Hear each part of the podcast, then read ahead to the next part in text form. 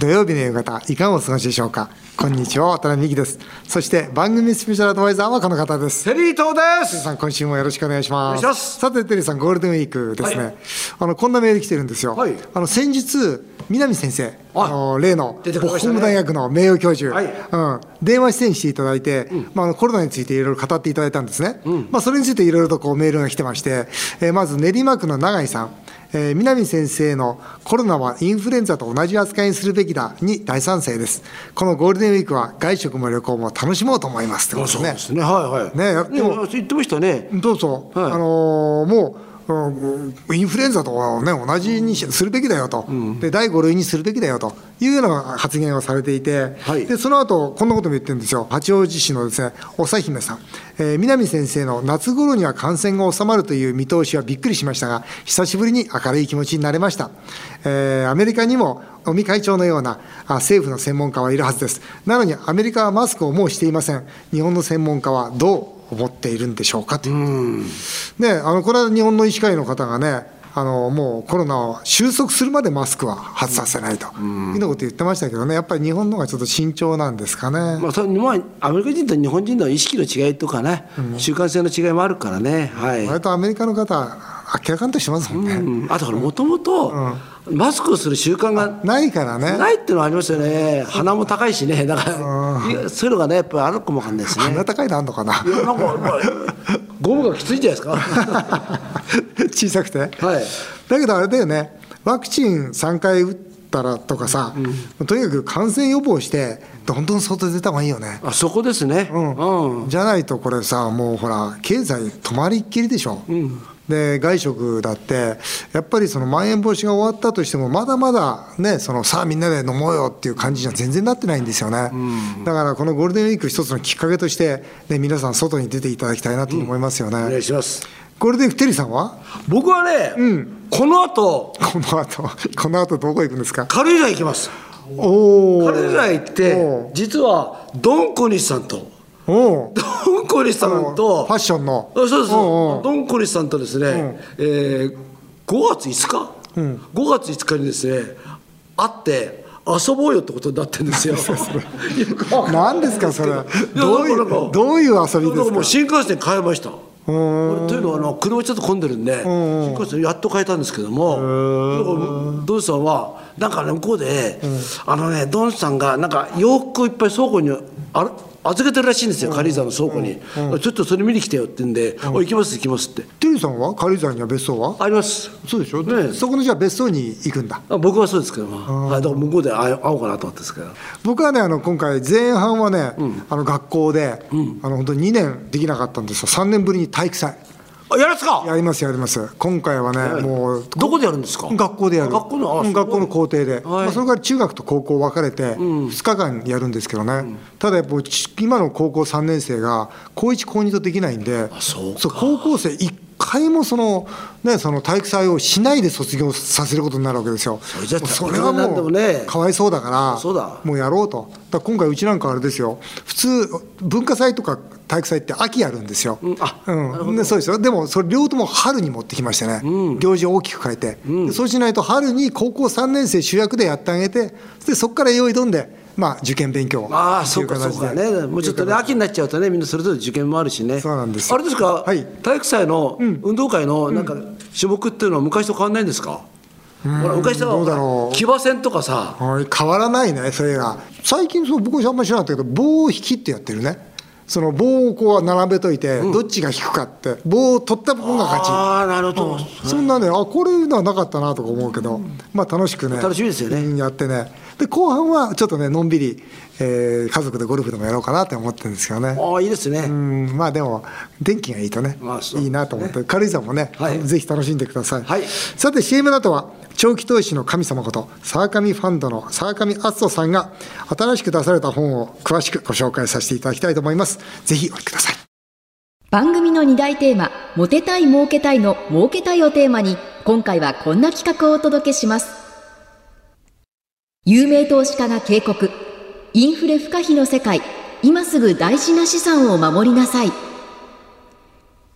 長期投資のパイオニアで、純資産1100億円、顧客数は11万人を超える沢上ファンドの沢上篤人さんが先月出版された本、インフレ不可避の世界、今すぐ大事な資産を守りなさい。投資家の沢上さんと経営者の渡辺美樹さんは古くからの親しい間柄。足元急速な円安が進み、日常品の値上がりも連日報道され、インフレが加速しています。この本の中で沢上さんは、今回のインフレは甘くない。金融緩和のバブルの崩壊は近いと警告されています。渡辺美樹さんも国会議員時代から財政破綻、ハイパーインフレを警告し続けています。今回はそんな沢上さんと電話を結んで、テリーさんやリスナーが気になる資産の守り方、増やし方にも迫りたいと思います。日本放送渡辺美希5年組を語ろう。今回は沢上ファンドの沢上敦人さんが先月出版されたインフレ不可避の世界、今すぐ大事な資産を守りなさいという本をご紹介させていただきたいというふうに思います。足元の円安やインフレ、えー、大変加速しております。この先、経済や株価はどうなるのか。えー、投資一筋50年。えー、一部では長期投資の神様と言われております。相模ファンドの坂上さんと電話を結んで詳しくお話を伺いたいと思います。相上さん、もしもし。はい。こんにちは。こんにちは。久しぶりです。こんにちは。お久しぶりです。テリー東です。よろしくお願いします。よろしくお願いします。えー、相模さん、いろんなことを聞きたいんですが、まず、はいはい、あの、私からちょっと質問させてください。はい。あの、これドル円なんですけどね、あの、はい、非常にこれ、リスナーの方も心配されてると思うんですが、この、まあ、日米の金利差、それから経常収支の赤字、急激な円安が起きてますが、はい少なくとも今回の円安っていうのは、やっぱり日銀のね、そのほら、異常な緩和政策に基づいてるじゃないですか。はいはい、そう、お話にならんですよ、これも、うん、そうしたときにね、日銀が結局、この長期金利を上げられないほど、まあ、国債を持ちすぎてるというかね、はい、えー、もしくは当座預金を持ちすぎてるというか、はい、いう状況になってしまっていて、これ、0.25以上はもう全部買うぞっていうことでね、はい、あの日銀、とんでもないことやってるんですが、むちゃくちゃですよね。むちゃくちゃですよね。はい、こんなことっていうのは、じゃあ、いつまで許されるもんなんですか、そうやってあのですね、うん、はい、これこれまでは日銀は一応、一応国内を相手に、うん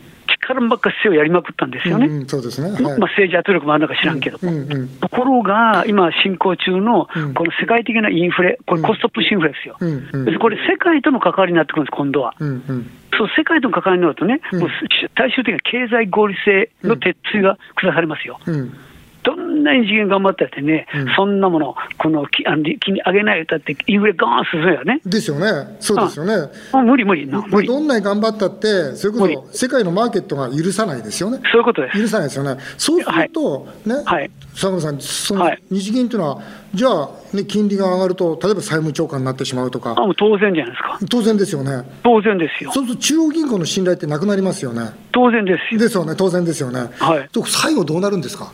いや、インフレです、めちゃくちゃな。もう要するにハイパーインフレですか？はい、それでもう一つはね、日銀、これ、株式 ETF を36兆円も僕で買ってますでしょ、はい、そうです。今度は売れっこないですからね、売れないです、はい、売ったらもう大変な暴落が起きます。なんで売れない、売れない、売れない、売れない、売れない、はい売れないだからそうするとね、国債は暴落するわ、売れないあの ETF 抱えてるからね、うんうん、もしかしたら最悪、あの自分の本にも書いたよね、うん、日銀ちょっともうあの横に置いておいて静かにさせようと、これで新しい中央銀行を作らないかんというような方向になりかねないですね。うん。うんこのインフレっていうのは、まあ、今始まったばっかなんですが、はい、じゃあ、じゃあどこまで続くんですか？あこれ結構ね、続きますよ、あのみんなね、あのもう間もなく上がるけども、はい、今回のコストプッシュインフレなんですよ、はい、インフレ2つあって、はい、ディマンドプルで景気がもーってくなると、購買力高まりますよね。はいこれでもっと買おう、買おう言うから、あの物の値段上がっていく、はい、けど、値段が上がりすぎると、もう買えなくなるから、うん、ほっといても下がるんですよ、うんうん、これが普通のインフレ。うん。コストプッシュインフレっていうのは、たちが悪いんですよ、うん、要するに供給不足だとか、うん、いろんな問題で地政学だとかね、うん、起こるわけです、そこういうものを根本的に解決しないとなかなか収まらない。でもう一つは、コストプッシュインフレは横へどんどん連鎖していくんですよ。例えば、はいはい、もうエネルギー上がってから、電気料金上がってきましたよね。あ他のものに連鎖するってことですね。そうなんです、はい、みんな他のコスト上がってくんですよ。うんうん、そそれが全部が、結局最終的には企業経営、あるいは生活者を生活圧迫しますね。うんで結構根が深いです。なるほどね。まあ、今回あの相模さんのね新しい本が出てるんですが、はい、その中においての今のバブルはい、金融緩和バブルですよね、はい。はい、これをやっぱ一番、まあ、坂上さんあの、強調されてるんですけど、この金融緩和のバブルっていうのは、はい、いつどういう形でもっと大きくはじけていくんですか？いや、もうこのいつでもいいんです。いつでもいいし、そう長く続かない、うん、要するに、この日本もこの30年ですけどね、世界見たらね、先進国中心に、この40年ほど、とにかく金利を下げて、ゼロにして、はい、金をばらまけば経済成長するという論理でやってきたわけですよね。ね。うん、だけど、全然効果出てないじゃないですか、すね、一部の人たち、金融所得増えただけで。そうですね。はい、で大多数の国民の低所得化っていうのは、あのアメリカもヨーロッパも日本はもちろん進んでますよね。はいと誰も幸せになってないんですよ。なってない。アベノミクスは失敗しましたね。はい、完全失敗ですよね、はい、はい、で、世界も同じなんです。そうするとね、もうそろそろこれ、どっかでちょっと反省してブレーキかけなきゃいかんわけですよ。はいブレーキかけるってことは、ね、金利上げる、もう利上げ、これ今、インフレです、利上げ迫られてますけどね、うん、だからインフレの方か、横からもあのやりが来て、金利上げざるを得ない、つまりあの金利の正常化とか、金融の正常言われてますけど、本来はこのおかしなのを一刻も早くやめないかんかったんですよ。うん。でもやめやめられない、なぜか言ったらやめ、やめようとした瞬間に株価暴落する、債券は暴落するになりますからね。うんうん。だから自分はずっと言っていたのは、まあ、あの自然体でも金融バブルは吹っ飛ぶぜと。うんうん、そうなると、要するにそれは結局、あの経済の健全化の方向へ向かうに避けて通れない道なんですよ。うん、まあ、一回壊れることがね、そうなんですよ。そういうことですね。うん、はい。バブル、これ、崩壊させない方法ってあるんですか？いや、させた方がいい。させた方がいいんですよね、こうなったら、ね、この金余りで続けるわけがないんだから。本当ですよね。ここまでもう負のエネルギーが溜まっちゃってますからね。そうおっしゃるとです。うん、もう渡辺さんもね、あの、企業マンだから、あのね、うん、もう言うまでもないですけど、うん、金利がゼロで経済動くわけがないんだから。本当そうですよね。それが動くと思い込んでるんだから、何、どういう頭の構造してるか分かんない。今のこの、まあ、アベノミクスからの、まあ、10年間ですかね、本当にその金利を抑え込むと、そしてお金をばらまくと、ね、それで経済を良くしていこうという、非常に、まあ、まあ言ってしまうと、間違った論理の中でやってきましたよね。ここで余ったれるだけなんですよね、企業も何もかもが。潰れるべき企業が潰れなくなりますよね。そうなんですよ、ゾンビがゼロパーセントだとね。はい、金利負担がないですからね。はい。だから健全な経済は成り立たなくなりますよね。あの金利があって経営って鍛えられますわね、お互いに、お互いに苦労してきたんじゃないここまで。いや、本当そうです。うん、で、今、金利ないでしょ、うん、そんなんでいろんな企業はね、頑張ってるけど、そんなの、ちょっと金利上がった上ですぐ振ってますよ、うん、坂上さんね、この番組は儲けたいっていうのがテーマなんですよ、大事なところなんですよ、そうなんですよ、そう。だからテリーさんが、はい、今、心配されてるのは、はい、じゃあ、このバブル崩壊、それからインフレ、これから起きていくだろう、はい、インフレ、これ、どう乗り切ったらいいの？ということを一番聞きたい。そうなんですあこれ簡単なんですよ、今日いい番組をいただいて、簡単ですか、まず3つ、はい、まあ、あの訂正を聞いておいて、3つあってね。はいまずは今、手持ちの投資してるようなもののほとんどは、できるだけ早く売ってくださいって言ってんで、はいはい、どうどうせ落っこちるんだから、はい、今売って現金しといたら、うん、後になってね、あそこで売っときゃよかったっていうようなことを、ね、投げかんで済むわけです。うん。うん、まずはだから手元の資産を売りなさいと。で売れるもほとんど売っとこうと。はい、現金に現金化ですね、要はね。はい1点目ね、はい、2点目は、その中で、よくよくあの経済見て見てほしいんですけども、われわれの生活に根付いた地味な企業、いっぱいありますね。うんうんうん。そういう企業の株価ってあんまり上がってないんですよ、それほど。うんうん、要するにバブってないですから。うんうんうん、でそういう、要するにわれわれ生活者にとって絶対になくなったら困る企業の、株はどんどん買っときましょうなるほど、ね、バブってない、まだね、その株があるんで、じゃあ、現金一回したら、そのバブってない株、なおかつ生活に密着した、要するになくならない会社、そうです。そうです、ね、そういう会社の株を買いましょうと。はい、これ2点目。はい、3番目は。3番目がもう渡辺さん言われちゃったんだけど、うん、現売って現金にしときゃいいんじゃなくて、インフレ来るから現金だめよと。うん、だめですね、現金は。うんはい、だからむしろ、この生活者にとって大事なな、消えてなくならないの会社、うん、こういう会社の株を買う、株主になっとくことが、うん、お金の置き場所、一番安全なんです、インフレインフレ局面に対して、この3つ。あのリスナーからもたくさん質問が来ております、はい。えー、大森海岸の K さんです、一般的にインフレだと株価は高くなると思いますが、今回はインフレでも株価は暴落するのでしょうか、円安、インフレなので、輸出企業の株価は買いなんじゃありませんか？ということで、この方、非常にまともなあ意見、ね、意見言われてると思うんですが、はい、どうでしょう？これに関してはね、はい、この分けて考えましょうと、まず第一に、はい、今の株価のほとんどは、はい、異常なる金余りに乗っかった株高なんです。うん。バブルです。だその部分は必ずはげるから、うん、ませインフレが来たからね、金利上がりだすからね、うん、あのほっといても暴落しますよ。うん、だから今の株価を見る限りにおいては、インフレ対応にはならない、むしろ一刻も早く売っといた方がいいと。でも、あの逆に言うと、さっきも言いました2点目の生活者にとって大事な企業、地味な会社ですね、うんうん、これはなくなりっこない、うん、で、こういう企業の株価はインフレ対応なんです、うん、なぜかというと、インフレ来たらこれ値段上がりますよね、うん、ペットボトル、今103、105円が120円になって、170円になっていく、うん、企業の売り上げも伸びますわ、だからインフレ乗れてしまうんです。だ先ほど申し上げた2点目のまともな生活者、大事な企業の株を買ってこう買っておく限りにおいては、インフレ対応になります。なるほどね。まあ、これ、昔からもうそう鉄則です。だ少なくとも、あの坂上さん、日銀がね、まあその この上場企業の本当、圧倒的大株主であるわけじゃないですか、むちゃこれ、むちゃくちゃですよね。むちゃくちゃ。ね日銀が中央銀行がやっちゃいけないことやってるわけですよ。絶対、いや、これ、じゃ後始末どうするの本当ですよね。つまり日銀が作ったような株価は、ね、結局は暴落しますよということでいいですね。そうです。そうですよね。そうです。はい。はい、渋谷区のゴッチさん65歳の方です、はい、今回バブルが崩壊したら日経平均は最悪どのぐらいまで下げると予想しておりますか？年金基金は株式で運用しているのでテリーさんと私の年金がもらえなくなることということありますか？という質問ですあちょっと申し訳ないんで、これね、きついですよ。きついですか？きついあきついですよ。ね、無理やんなもん。年金もらえない。年金基金あとね、ね。あのも、もらえないことないんです、一応ね、あの年金仕組みがありますから。うん。ただ、うん、相当に減るだろうな、インフレに相当弱いだろうなっていう覚悟をしておいてください。ね、これ日経平均ってどのぐらいまで下がる？わからん。あの自分的には、結構厳しいあれ予測してます。どのぐらいですか？わからん。1万円。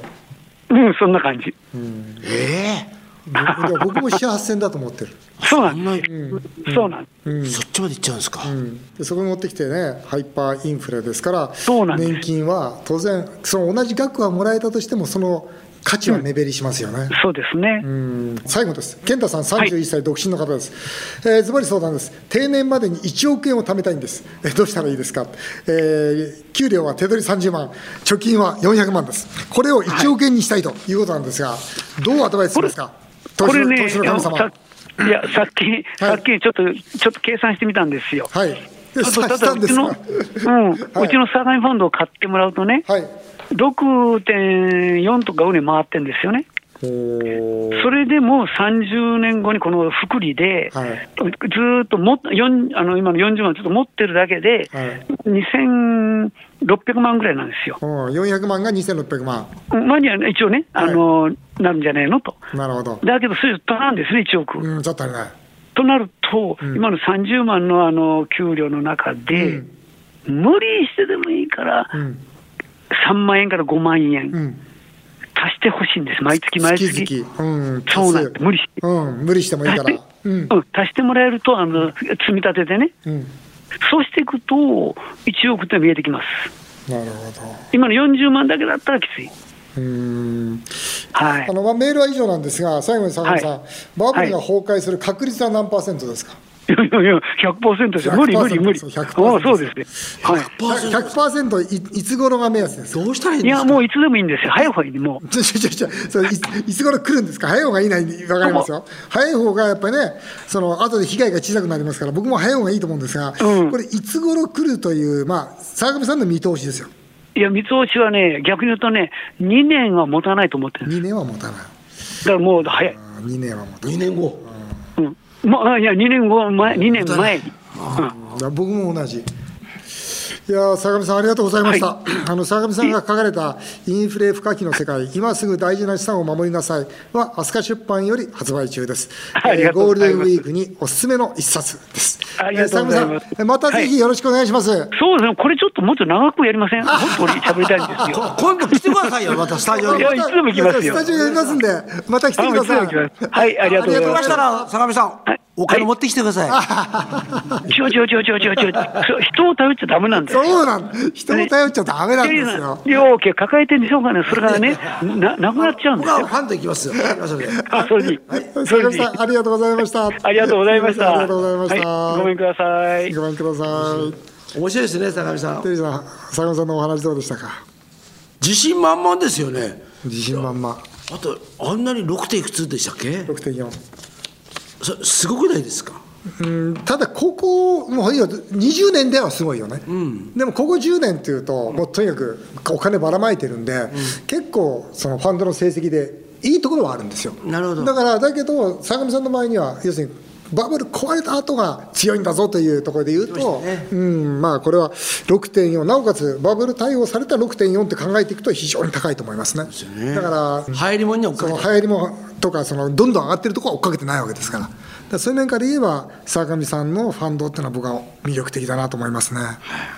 うん本当にさ日本の経済壊れますからね。うん心配ですよね。はい、えー、以上今回は長期投資の神様こと沢上ファンドの沢上敦人さんと電話を結んでお話を伺いさせていただきました。日本放送渡辺美希5年後の夢を語ろう。この番組ではリスナーの方からのメールをお待ちしています。渡辺さん、テリーさんへの質問、相談、何でも結構です。メールを読まれた方の中から抽選で1名の方に、ワタミとテリー伊藤さんが組んだ唐揚げの天才の3000円分のお食事券をプレゼントします。メールアドレスは、夢語アットマーク 1242.com 夢語アットマーク 1242.com この番組は放送終了後、毎週ポッドキャストでも配信しています。詳しくは番組ホームページをご覧ください。そして、渡邉美樹さんの最新刊、論語で学ぶ我が子の夢の叶え方、東大進学、オリンピック出場、エグザイル、乃木坂46、郁文館夢学園の卒業生はなぜ夢を叶えるのかが、アチーブメント出版から絶賛発売中です。全国の書店やアマゾンでぜひチェックしてみてください。渡邉美樹さんの最新情報は、渡邉美樹オフィシャルフェイスブックで更新中です。渡邉美樹5年後の夢を語ろう。この後も素敵な週末をお過ごしください。お相手は渡邉美樹でした。あなたの夢が叶いますように。